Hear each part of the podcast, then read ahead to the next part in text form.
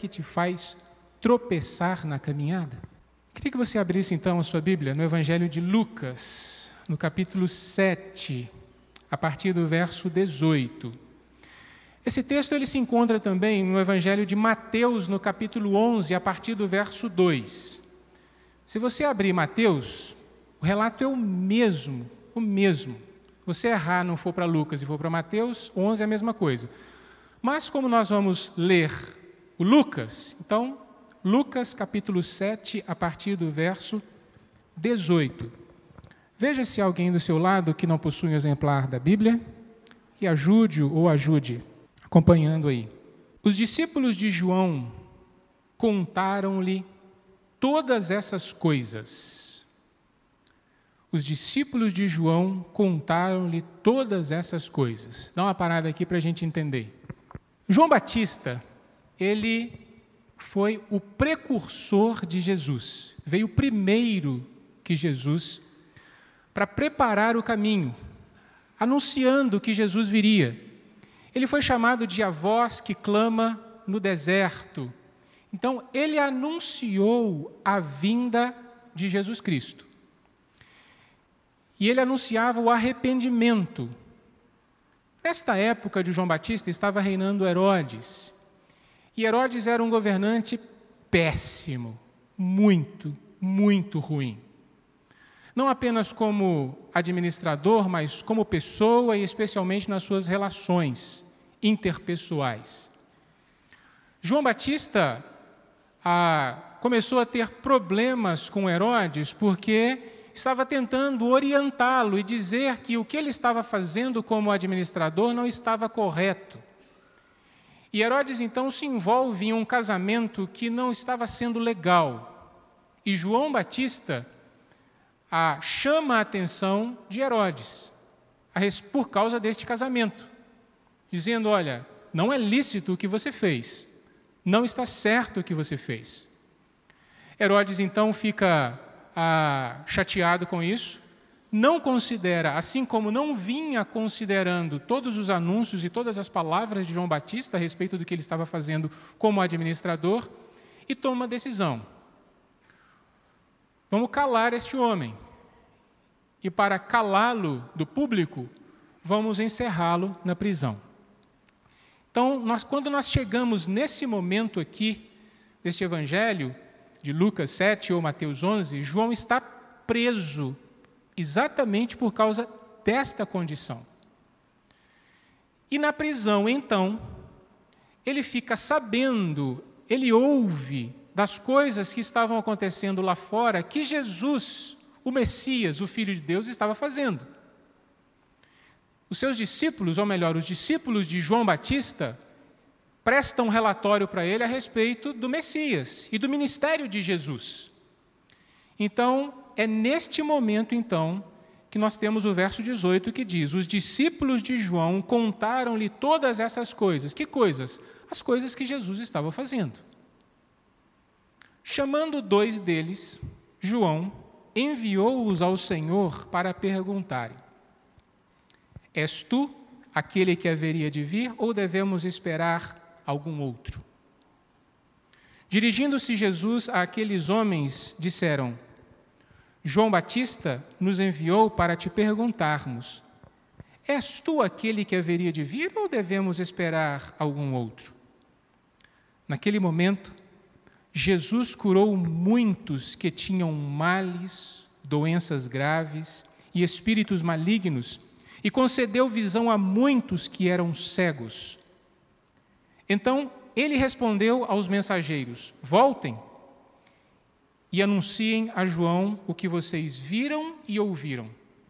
Os cegos vêm, os aleijados andam, os leprosos são purificados, os surdos ouvem, os mortos são ressuscitados e as boas novas são pregadas aos pobres e feliz ou bem-aventurado é aquele que não se escandaliza por minha causa.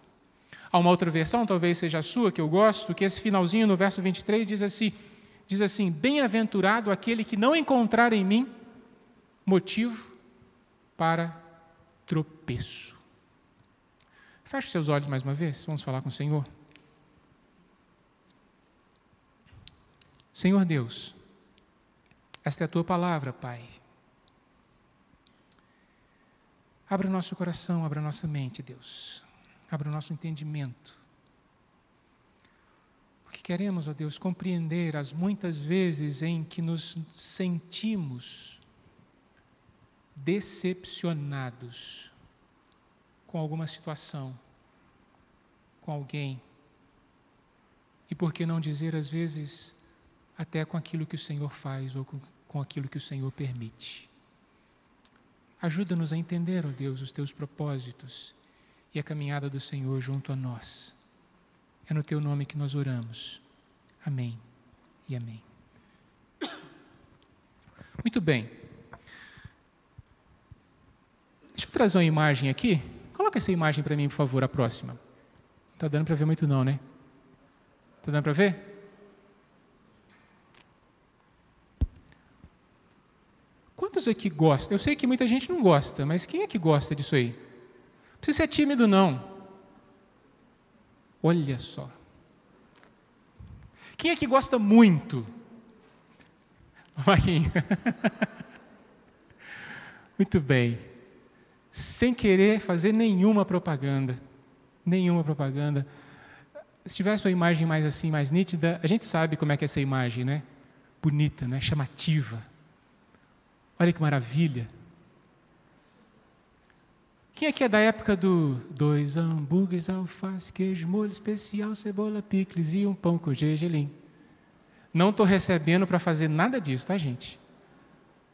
E vocês vão saber que eu não estou recebendo para fazer isso. Não estou. O famoso Big Mac. A minha experiência com hambúrguer foi muito tardia, muito tardia. Lá na minha cidade não era de ter muito dessas coisas, mas eu ouvia, eu cresci ouvindo essa musiquinha e sonhava em um dia comer o famoso Big Mac. Puxa vida, mas não tinha na minha cidade. Eu só via assim aquelas, aquelas. Eu falei, puxa, deve ser. Eu não sabia o que era picles. Eu falei, meu Deus, o que é picles? Deve ser um negócio maravilhoso. E até que um dia, perto da minha casa, abriu lá uma, um carrinho, a minha irmã chama de gorduroso. A minha irmã é apaixonada, não com esses aqui, é com esses do carrinho. E abriu. E o meu avô falou assim: "Eu vou te dar um dinheiro para você ir lá comer, para você ir lá comer um hambúrguer, conhecer o que é hambúrguer". Olha só, gente, já era pré-adolescente, né? Que coisa. E eu fui lá, pedi o hambúrguer, não sabia nem como pedir. Me entrega aquele menu, aquele cardápio lá. Comprei o que o dinheiro dava para comprar. E eu peguei aquele hambúrguer, assim, e eu mordia imaginando que eu estava mordendo um Big Mac. Que coisa! Até que eu cresci. E chegou uma lanchonete dessas na minha cidade. Cresci um pouco mais.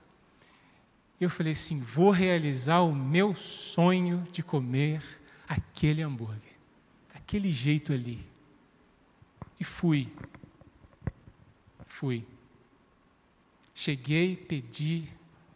Gente, impressionante. A minha primeira experiência com o Big Mac. A minha primeira experiência com o Big Mac pode ser traduzida assim: passa.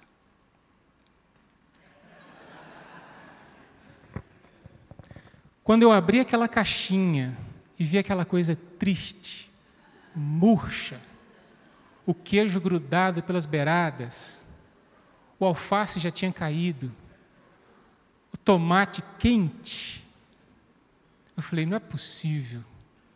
Mas não é isso que eu vi na propaganda, eu vi na propaganda outra coisa. Que bom que o Geraldo não está aqui, né? O Geraldo é mestre para fazer isso aí. fazer uma propaganda bonita. A minha primeira experiência com o Big Mac foi isso: decepção. E daí para cá, eu praticamente não comi mais, assim, no esse, como outros. A decepção foi tão grande que eu não comi mais. Nem entra na loja deles mais direito. Decepção marca a gente, não é?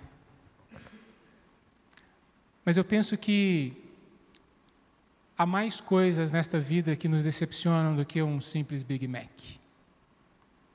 Eu acho que tem coisas mais duras nesta vida que nos desapontam do que um Big Mac, do que um sanduíche.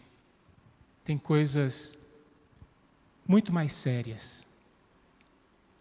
E aqui nesse texto, eu disse que João Batista, ele está preso, e é um texto que é quase que simbólico, porque de fato a decepção ela pode ser para nós uma verdadeira prisão.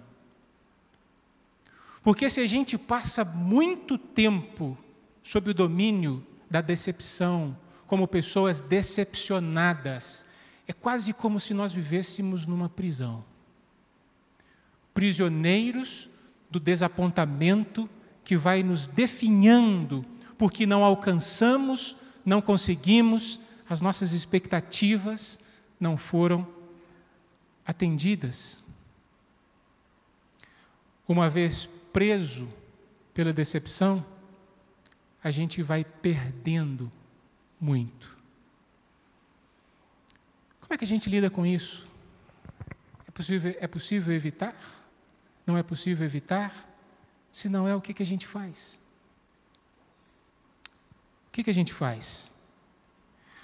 E nesse texto, eu acredito que algumas verdades existem aí para o nosso, pro nosso coração.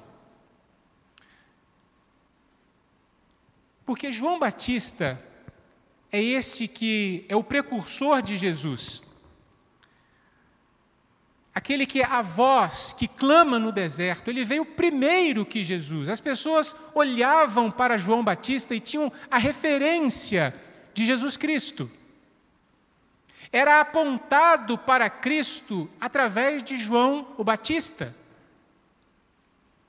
Não apenas a voz do que clama no deserto, o precursor de Jesus, mas o próprio Jesus diz que ele é o Elias, o profeta que haveria de vir. Olha em que pé que Jesus coloca a pessoa de João Batista. E mais à frente, Jesus diz assim: que dos nascidos de mulher, ninguém é maior do que João, ou foi maior do que João. Que coisa! Então, João não é qualquer pessoa na proximidade com Cristo e no conhecimento de quem é Jesus. Aliás, no que diz respeito ao Novo Testamento, ah, muitos de nós temos um apreço e devemos ter pelo apóstolo Paulo, né, por causa da escrita a, a, as, as cartas, as epístolas e tudo mais, como instrução para a igreja, como orientação à igreja. Mas para mim, João o Batista eu tenho tenho-no como mais caro para mim do que o próprio apóstolo Paulo. Mas este homem que é grande, que é tudo isso que Jesus diz dele, o próprio João, no capítulo 3, no verso 30, diz assim: Importa que ele, importa que Jesus cresça e que eu diminua. Ele também tinha noção de quem era Cristo e de quem era a sua vida diante de Cristo. Mas tudo isso daí, em um dado momento da sua vida, João recebeu na prisão a visita do desapontamento. Ou seja, este homem que é tudo isso que nós acabamos de dizer, em um dado momento da sua vida, foi visitado pela decepção.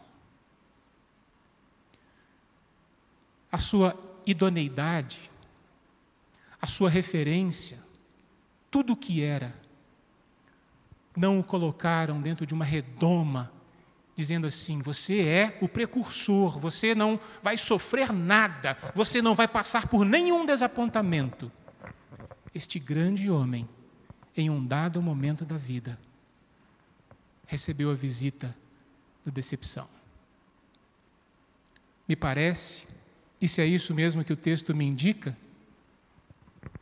é que se João Batista, a João Batista foi possível ser visitado pela decepção, acredito que haja uma grande possibilidade de todos nós, todos nós, homens, mulheres, jovens, crianças, adultos, idosos, em um dado momento da, sua, da nossa vida, sermos visitados pelo desapontamento.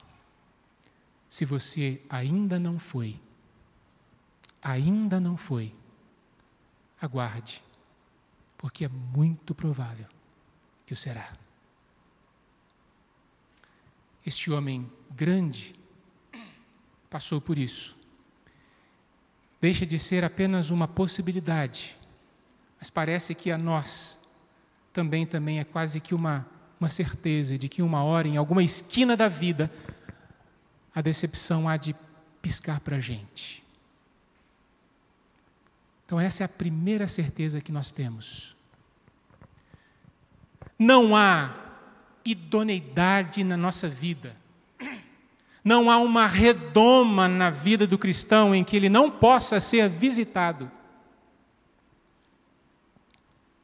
pelo desapontamento. Em que em alguma esquina da vida o desapontamento deu uma piscadela para a gente. E se isto é seguro, se isto é certeiro, o que fazer então? A decepção, o que é? Eu me lembro do, de um livro do autor Philip Yancey. Logo que eu me mudei para Belo Horizonte, eu conheci esse livro e adquiri esse livro. E o nome do livro é Decepcionado com Deus. Tem ele ali, tem uma imagem dele aí que eu coloquei aqui para vocês. Passa para a gente aí, por favor. Isso, lá no cantinho. Está meio escuro, né? Está lá. Chama-se Decepcionado com Deus. E ele vem falando, ele vem narrando vários e vários, ah, várias e várias histórias de pessoas que se dizem, se diziam decepcionadas com Deus. E a decepção nada mais é do que um sentimento de insatisfação que surge quando as expectativas sobre algo ou alguém não se concretizam. Você já se sentiu decepcionado em algum momento da sua vida?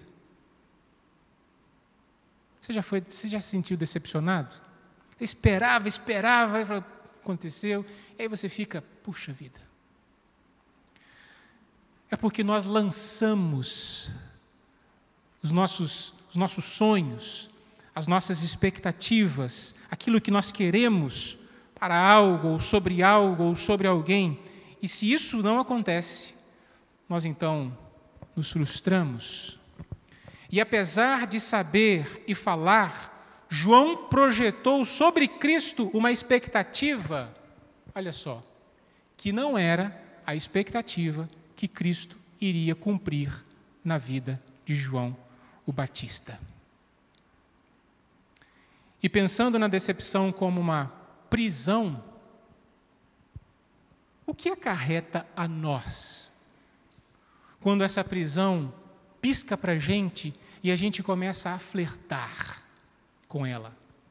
Porque se é uma realidade que em algum momento podemos deparar com situações assim, a questão é se a gente continua flertando com ela e vai dando espaço para que ela abocanhe a nossa alma, abocanhe o nosso coração. Então somos dominados por ela.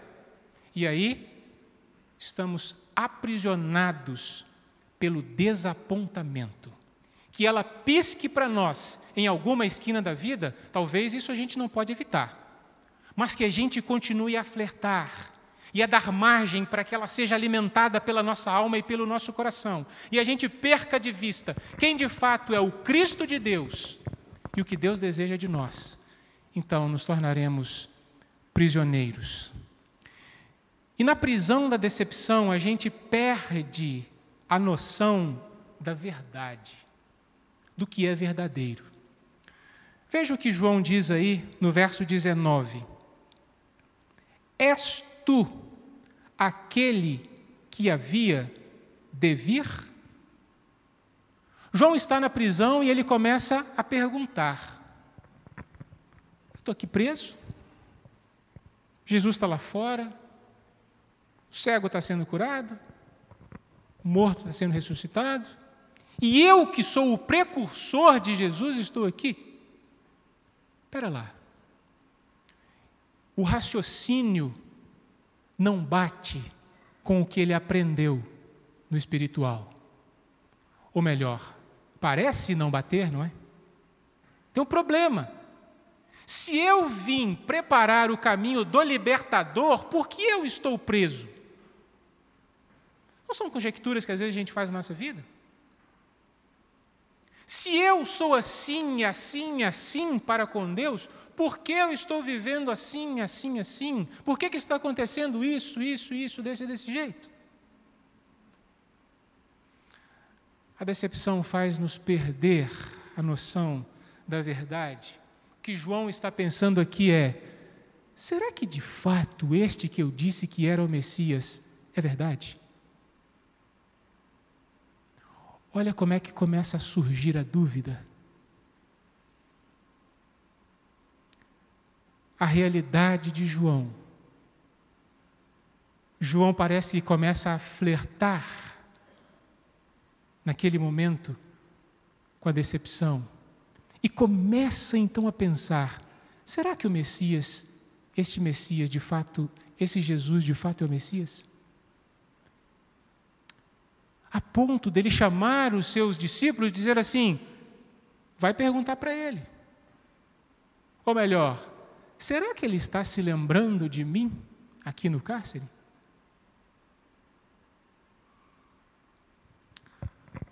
Será que ele está se lembrando de mim aqui no cárcere?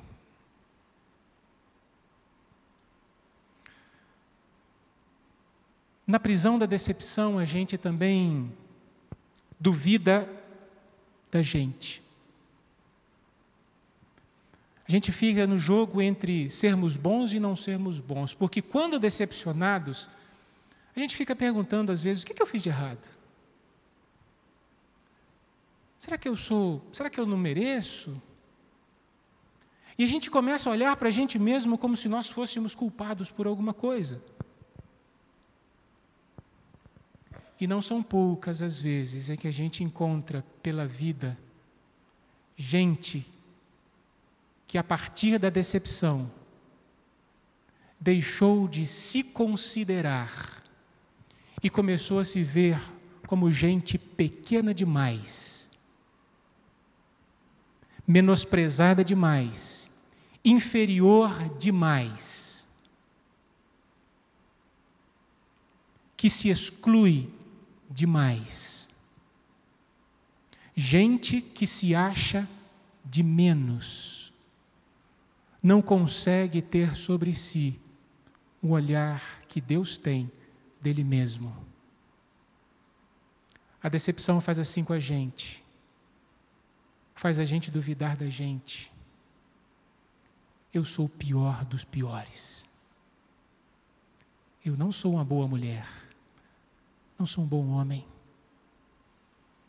É a decepção abocanhando pedaços da nossa vida, nos aprisionando. Se ela flerta com a gente e a gente flerta com ela, as consequências começam a se agigantar.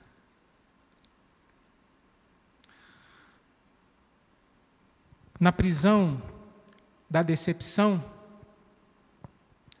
Deus é diminuído. Lá em Mateus 11, 2, diz assim: João, ao ouvir na prisão o que Cristo estava fazendo, enviou seus discípulos. João está na prisão, e começa a ouvir o que Cristo estava fazendo. E ele então pede para pede os seus discípulos: vão perguntar para Jesus se ele de fato é o Messias que nós tínhamos que esperar. É como se Cristo, naquele momento, tivesse diminuído. Ele não fosse do tamanho de tudo aquilo que ele havia anunciado. Ou seja, eu anunciei um Cristo grandioso e o que eu estou vendo é um Cristo pequeno por causa da minha situação. Na prisão da decepção, nós somos capazes de julgar que Deus é diminuto demais, porque nós estamos vivenciando um momento que não nos agrada. Deus é pequeno demais para me ajudar nesse momento. Deus é pequeno demais para amenizar a minha angústia. Deus é pequeno demais para isso. A questão é que quem vai se apequenando não é Deus, somos nós. A decepção faz isso com a gente. Quando ela flerta conosco e nós flertamos com ela, ela nos aprisiona. E o nosso Deus para o nosso olhar, vai se tornando pequenininho, pequenininho.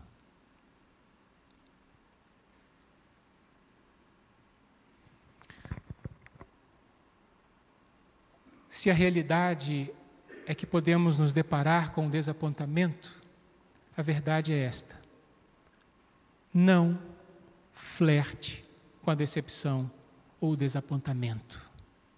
Não dê margem não fique conversando com ela. Ah, mas olha só o que você fez comigo, e eu sou assim, e eu sou assado, eu sou assim por causa de você. Eu esperei tanto de você, Fábio. Olha só como é que eu estou.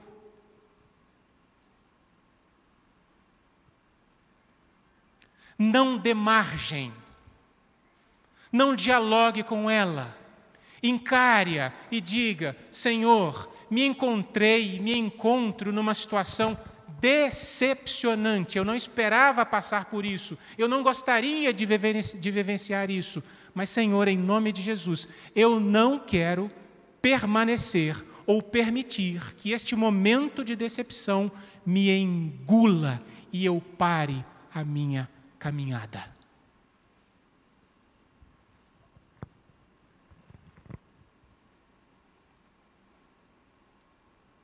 não seja prisioneiro dela. E aqui a questão de João era exclusivamente com Jesus, o Cristo, o Filho de Deus, o próprio Deus. Você é de fato Deus, Jesus? Ou a gente precisa esperar outro? Eu comecei perguntando: em algum momento você já se sentiu decepcionado com Deus? Eu já.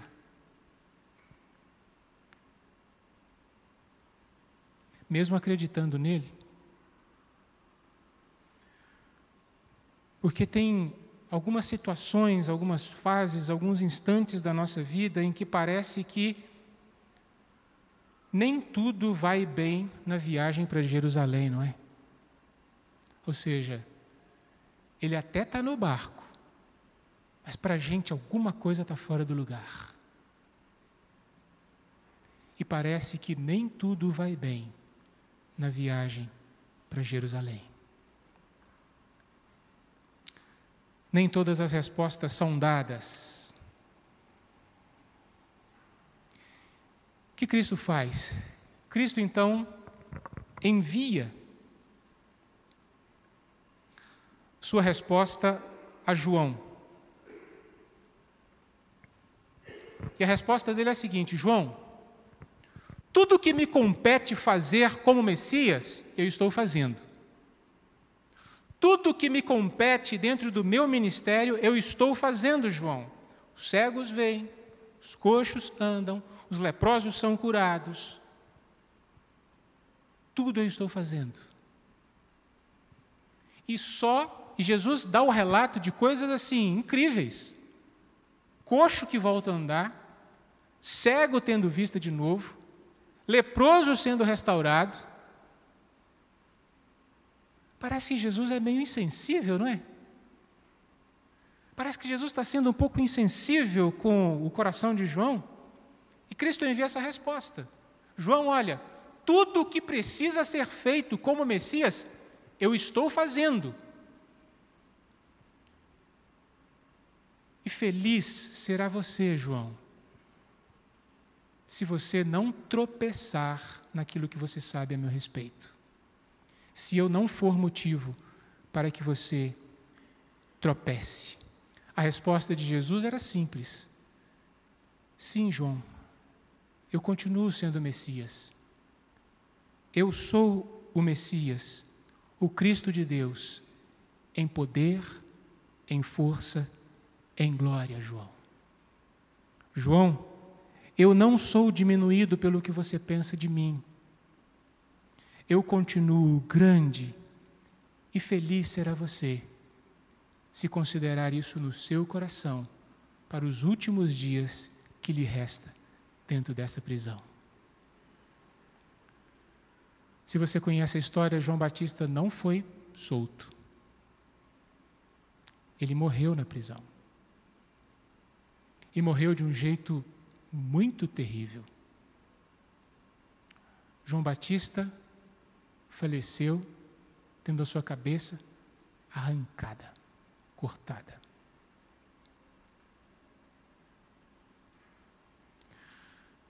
Feliz será você se não encontrar em mim motivo de tropeço. Gente decepcionada com Deus. Gente que tropeça em Deus porque lançou sobre ele expectativa que possivelmente Deus não prometeu. Cuidado. Nós temos aprendido aqui na nossa igreja o cuidado que nós precisamos ter com chavões que às vezes as pessoas ensinam por aí. Deus isso, Deus aquilo, Deus que promete isso, Deus que promete aquilo. E a gente vai embarcando nessa. E a gente vai, vai enchendo o nosso alforje de expectativa sobre Deus. E vamos enchendo e vamos enchendo como se fôssemos os mais poderosos deste mundo, como se fossem os crentes bambambãs deste mundo. Nada vai me acontecer. Eu digo a vocês que o que eu mais encontro nesta vida, e tenho encontrado muito, é gente que diz assim: por que Deus está desafiando a minha fé? Gente que tropeça em Deus. Ex-pastor, ex-esposa de pastor, ex-membro de igreja, ex-líder de ministério X ou Y, ex-filho de pastor, ex-missionário, ex não sei o quê. E a resposta é simples: um dia eu me decepcionei. Ou melhor, um dia eu permiti que a decepção, ao invés de me fazer levantar e correr para os braços daquele que de fato continua em poder e glória, eu permiti que ela me afastasse dele. Há duas semanas eu tenho acompanhado o caso de uma, de uma jovem senhora. O mês passado vim acompanhando a, o final da vida de um dos seus primos, primo dela, 26 anos de idade, descobriu um câncer há em um dia, poucas semanas depois, ele faleceu. Jovem, 26 anos de idade. E duas semanas atrás ela me disse assim: Pastor, que está acontecendo? Eu tinha certeza de que Deus iria curá-lo.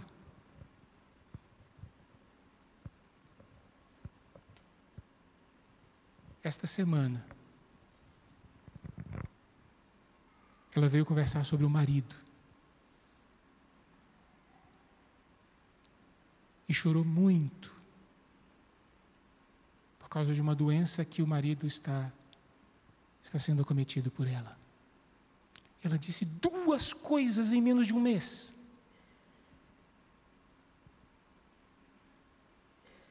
E eu perguntei para ela: Você está decepcionada com Deus?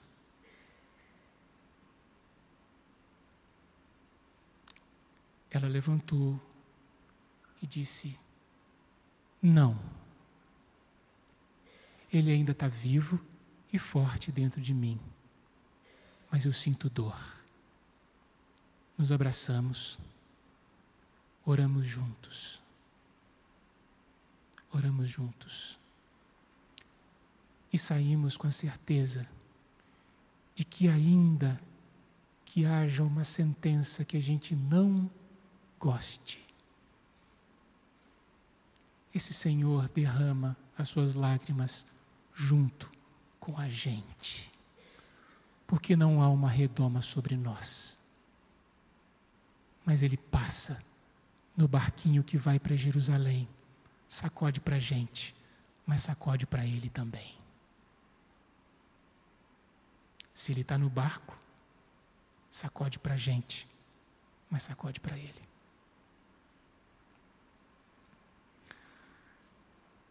A resposta de Jesus para mim, a João, é que a nossa decepção não diminui e jamais diminuirá a grandeza do Cristo de Deus. Nenhuma decepção nesta vida é capaz de diminuir a grandeza de Cristo Jesus. Absolutamente nada. E o apóstolo Paulo nos lembra disso. Que enquanto estamos agarrados nele, estamos juntos nele, sabe aquele cachinho de uva, sabe? Aquele cachinho de uva que você pega as uvinhas, estão, estão, estão todas lá espremidinhas assim, aquele cacho, aquele cacho belo.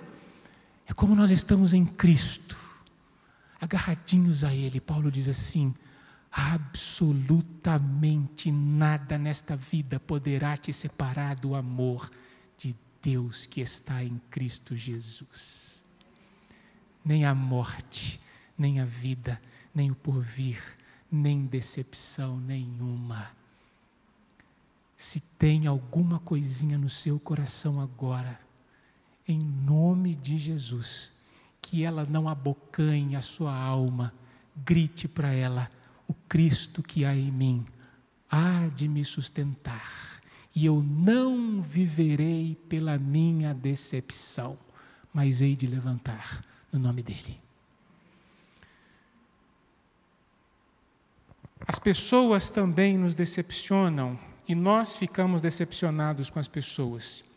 Uma rápida dica para você sobre isso. Quando a gente se decepciona com as pessoas, é porque a expectativa que você coloca sobre os outros não é da responsabilidade do outro. É duro dizer isso, né? É duro ouvir isso, né?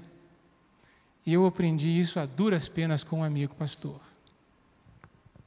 A expectativa que você lança sobre o outro não é responsabilidade do outro. Cuidado quando você começa a se anular por causa do outro. Cuidado relacionamentos familiares.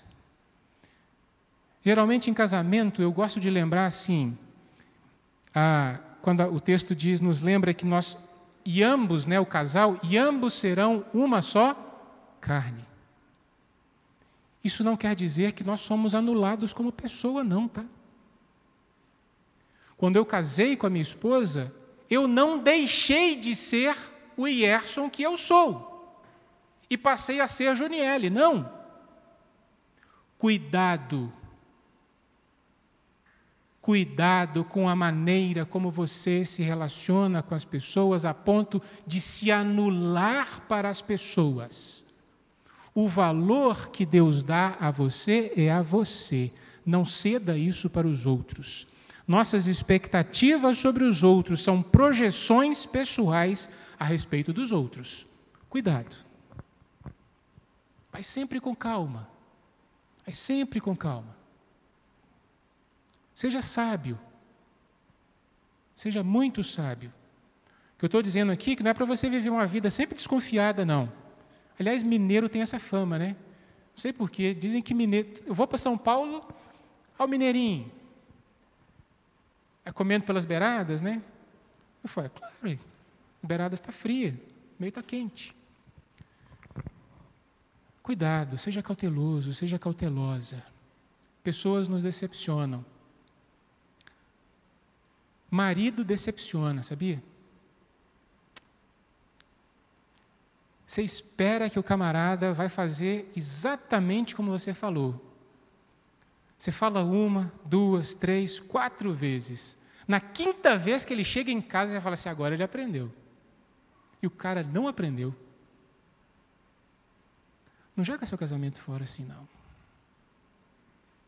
Esposa também decepciona.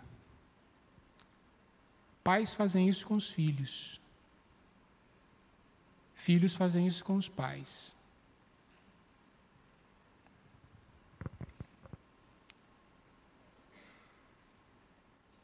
A gente falou de Deus e dos outros. Agora deixa eu te perguntar: você já, já se considerou como fonte de decepção para as pessoas? Você já se avaliou para ver se o que você está fazendo não está machucando o outro? Agora é diferente, né? Será que não vale a pena quando o outro diz assim, olha, reflita sobre o que você falou, reflita sobre o que está fazendo, que você está fazendo? Será que não vale a pena a gente refletir mesmo? Não. Porque cada vez e cada vez que passa, as nossas famílias, as famílias estão sendo dilaceradas. Porque cada um vive dentro da sua bolha. Ao invés de escutar um pouquinho e saber o que pode fazer também pelo outro. Não é se anular no outro, mas também não é sobrepujar ou passar por cima do outro. Equilíbrio. Será que você não está sendo fonte de decepção para as pessoas? Cuidado para não gerar nas pessoas uma, uma falsa expectativa que as levará à decepção e fará de você uma fonte Cuidado com o que você diz. Cuidado com o que você faz. Cuidado. Muito cuidado. Eu termino lembrando de João Batista, que acontece algo impressionante na sequência do texto de Lucas 7. Porque a partir do verso 24, João não está sabendo. João está numa dor terrível no cárcere.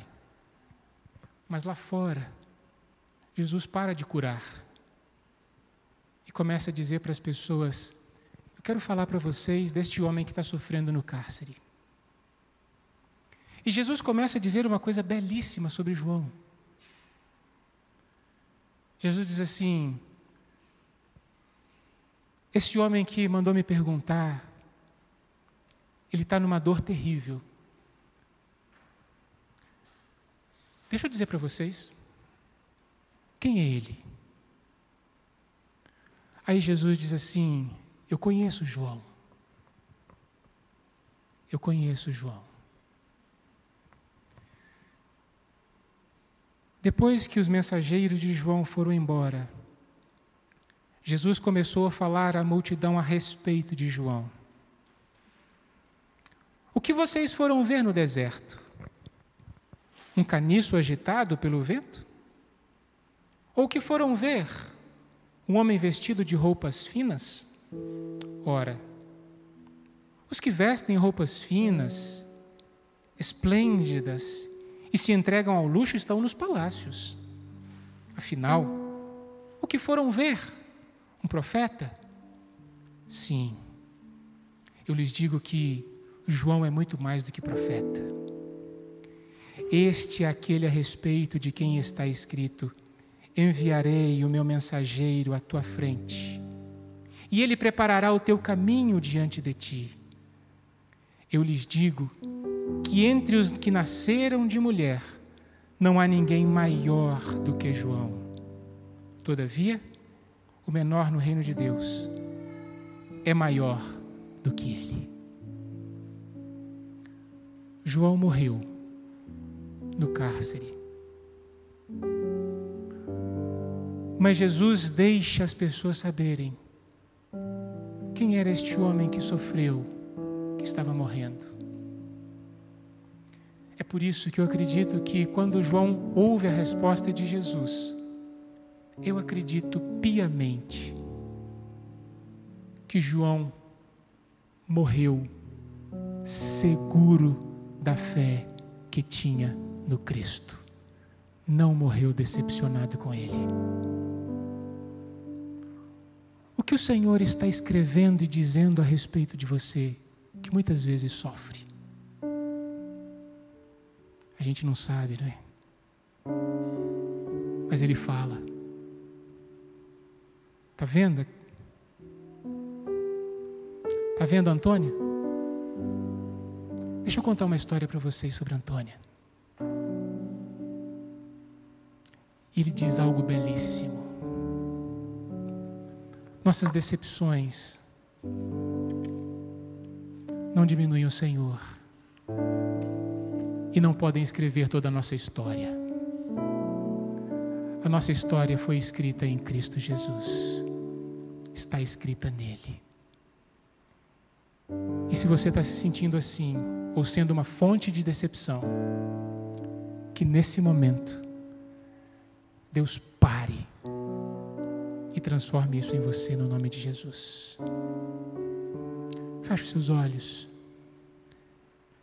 Acompanhe esta canção e faça dela a sua oração. Se você tem se sentido decepcionado ou decepcionada, seja porque não está entendendo as permissões de Deus. A sua casa está por um fio. Em nome de Jesus. Em nome de Jesus. Debruce-se agora aos pés de Cristo. E não deixe essa decepção te abocanhar.